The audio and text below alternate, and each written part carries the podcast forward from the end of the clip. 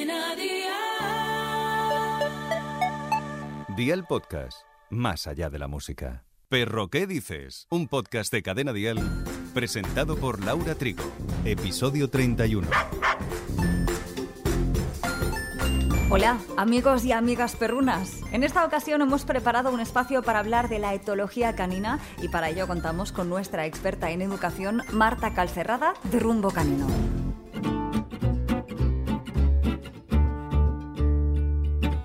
La etología canina es la rama biológica de la psicología que estudia el comportamiento de los animales en sus medios naturales, en situación de libertad o en condiciones de laboratorio, aunque son más conocidos los estudios de campo. Los objetos de los etólogos son el estudio de la conducta e instinto de los animales, así como el descubrimiento de las pautas que guían la actividad innata o aprendida de las diferentes especies animales. Los etólogos estudian en los animales aspectos tales como la agresividad, el apareamiento, el desarrollo del comportamiento, la vida social, la impronta y muchos otros. Pero muchas veces confundimos a los etólogos con los educadores, adiestradores, veterinarios. Para saber identificar un poco la función de cada uno o cada una, hemos llamado a nuestra amiga experta en educación canina Marta Calcerrada de Rumbo Canino.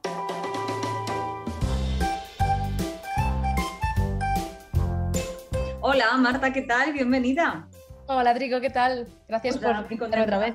De tenerte igualmente. Bueno, verás que hoy tenemos un montón de preguntas para ti. Me gusta, me gusta hablar contigo siempre, ya lo sabes. Igualmente, es un placer enorme. Y además aprendemos un montón. ¿Podríamos decir entonces que la etología sería como una psicología humana en animales? La etología es la ciencia que estudia la- el comportamiento animal, pero digamos que si equiparamos perro o sí, perro en este caso con humana, la psicología humana sería la parte de la educación canina y la psiquiatría sería la parte de la etología clínica.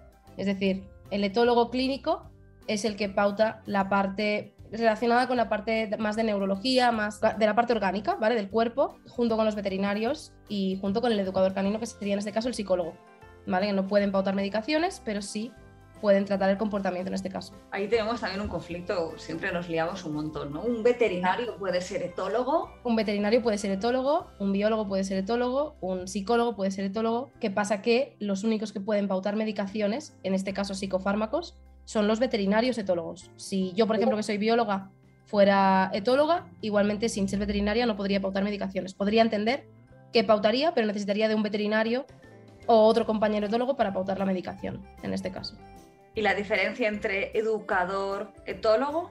digamos que el educador es la persona, en este caso no, yo como educadora canina, soy la persona que se dedica sobre todo a la parte del trabajo a nivel emocional, del trabajo con la familia, del trabajo comportamental, del trabajo del día a día con el perro y seguimiento con la familia. Y el etólogo, en este caso etólogo veterinario, son los que pautan la medicación si hace falta medicación, es decir, en mi caso, ¿cómo trabajo yo, no? Como educadora canina.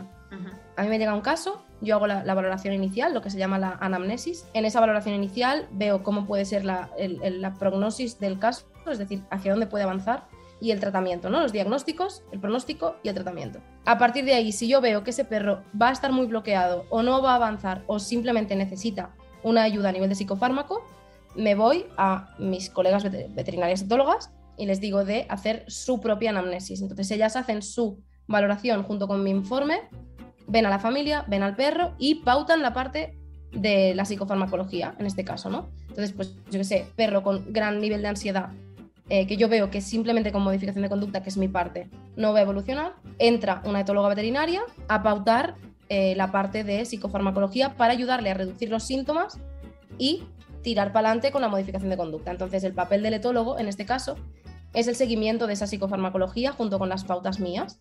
Y el papel del educador canino es saber que la medicación se está dando bien, saber que aquí los educadores tenemos que estar bien formados para entender qué efectos tienen las medicaciones, entender cómo se está dando la medicación y qué efectos está teniendo, y una vez los efectos están dándose, entonces darle mucha caña con la modificación de conducta.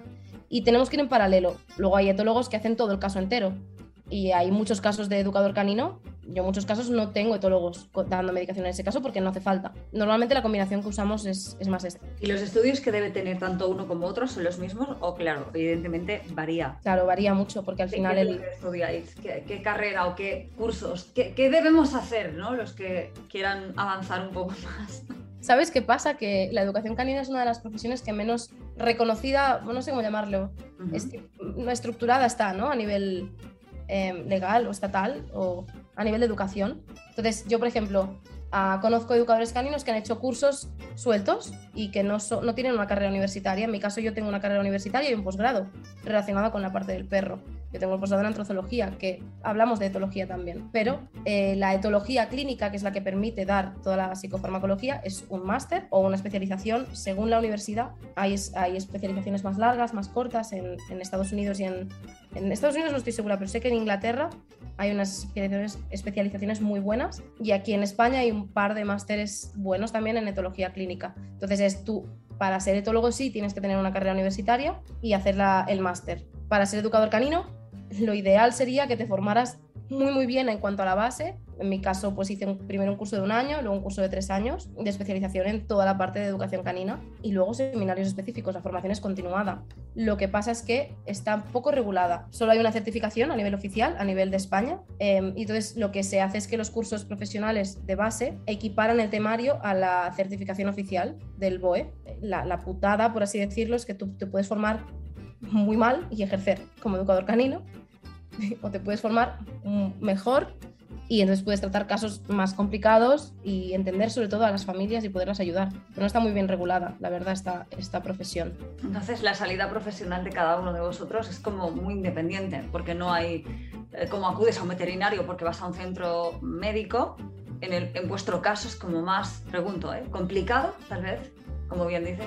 Es como más etéreo, ¿no? Porque tú puedes ser educador canino trabajar en un centro o puedes ser veterinario, etólogo y trabajar en una clínica veterinaria y hacer consulta de etología allí. Muchos veterinarios etólogos hacen consulta de veterinaria general eh, y luego hacen las suyas de consulta de etología en la, misma consulta. O puede ser una persona autónoma, pues como aquí la Menda, que eh, va a domicilio o trabaja online o puedes hacer mil cosas en realidad. Es muy guay porque a nivel de, de emprendimiento, a nivel de adecuar también la profesión a tu estilo de vida, es muy chulo porque lo puedes adaptar muy bien pero es verdad que sí que las salidas profesionales son un poco distintas. O incluso en protectoras, en entidades de protección de, refugios, que muchos trabajamos también en in situ en el refugio.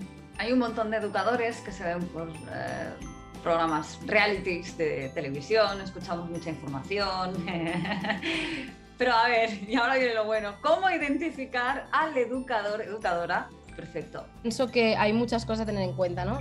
lo que decías de la tele. Muchos de nosotros nos llegan casos rebotados de gente que ha visto los programas de la tele y que el perro ha ido peor. O sea, es, un tema muy delicado. Para, para poder confiar en alguien, ya no es solo la parte académica, que también, ¿vale? Eso tú puedes ir a las redes sociales de la persona, ver los reviews de las personas, la, la gente que ha trabajado con ella, por ejemplo en Instagram, ¿no? Tú vas al Instagram de un educador canino que tenga trabajada esa parte y tú puedes ver los testimonios o vas a Google y puedes ver las referencias de las personas. Esto a nivel más de, autoridad, ¿no? Por así decirlo. Pero cuando hablas con esa persona, lo primero, primero, primero para mí, si yo fuera, que también lo soy, tutora de perro y buscar ayuda, que lo he hecho mucho tiempo, la base es, uno, que la persona piense en el animal, en su bienestar y también en la familia que el educador canino, muchos de, muchos de los educadores caninos empiezan a formarse diciendo, yo no quiero trabajar con personas, yo quiero trabajar con el perro. Bueno, pues para tú poder trabajar con el perro, tú tienes que poder explicarle a la persona cómo hacerlo, porque tú no vas a estar 24/7 con ese perro. Entonces hace falta que entiendan a la familia, que te escuchen de manera activa, que notes la empatía, que te resuelvan las dudas y sobre todo esa parte del bienestar del perro, el bienestar de la familia y de que te, te den la confianza para tú abrirte. Porque cuando un educador canino llega a tu casa a hacer un tratamiento, se mete hasta el fondo de tu familia, incluso de la gestión emocional de la, persona y de toda la familia. Como van por energías, ellos, ellas, los perretes, si una persona no está del todo al 100%, es difícil que el perro también lo esté, ¿no? Claro, yo, yo he hecho sesiones donde la persona se me ha puesto a llorar y lo único que he hecho ha sido, lo único, entre comillas, ¿no? Es hablar con esa persona, estar por ella y ayudarla a salir del bucle en el que estaba en ese momento o del estancamiento en el que estaba en ese momento para que a partir de ahí pudiera tirar para adelante. O les he dicho, necesitas ayuda a nivel coaching, a nivel psicología, lo que sea, y les derivo. Que no te prometan unos resultados en un tiempo específico. Porque no trabajamos con máquinas, trabajamos con seres vivos y esto es muy importante. Una, te arreglo al perro, yo no te arreglo nada, ¿vale? El perro ya es perfecto en sí, le ayudaremos, y luego yo no te voy a prometer nunca unos resultados en un tiempo específico.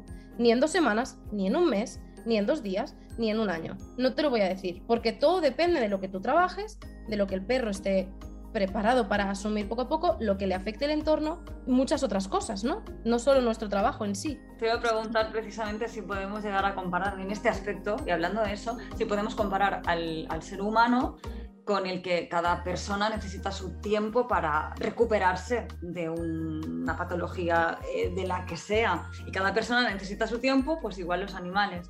Podemos compararlo en este aspecto, el, humano con el perro. Es tal cual. Y además el perro, el perro tú lo ves y tú trabajas con él, pero la, la que se abre en canal es la persona o la familia en este caso.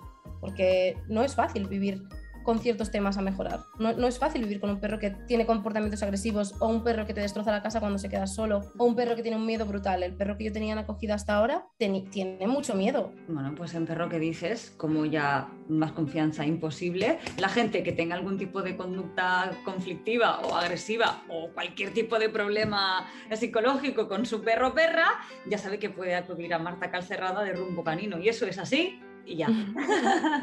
Qué guapa. Gracias mil, de verdad. Marta, una vez más, gracias entramos en la próxima edición para que sigas aportando tus conocimientos y nada, que muchas gracias. No, gracias a ti por abrir el, espacio de verdad y por tratar estos temas tan, tan profundos, ¿no? Al final. Em, de verdad que creo que este podcast marca la diferencia y, gracias a todos los, que estáis aquí escuchando que, que mola mucho también. Ahí los, los frikis de los perros. Mola muchísimo, de verdad. Gracias. No solo de peludos vive el reino animal. ¿Qué me dices de los gusanos que brillan cuando tienen hambre? Y es que son los bichos los que acaban siendo devorados cuando se sienten atraídos por esa luz y acaban siendo la comida de estos gusanos hambrientos. Luego están los lampíridos, los gusanos de luz, o los que conocemos todos como el muñeco, busiluz, una familia de coleópteros polífagos que incluye los insectos conocidos como luciérnagas, bichos de luz, curucusíes y sondúes, y que son caracterizados por su capacidad de emitir luz. Y la semana que viene, en Perro ¿Qué dices? Conocemos un montón de enfermedades, ya hemos hablado de algún virus que otro en Perro ¿Qué dices? Pero vamos a tratar solo el parovirus para que estemos bien informados y nuestro perro pueda curarse y no contagiarse de ello. Te esperamos en el próximo episodio. Perro ¿Qué dices? con Laura Trigo. Suscríbete a nuestro podcast y descubre más programas y contenido exclusivo accediendo a Dial Podcast en cadenadial.com y en la aplicación de Cadena Dial.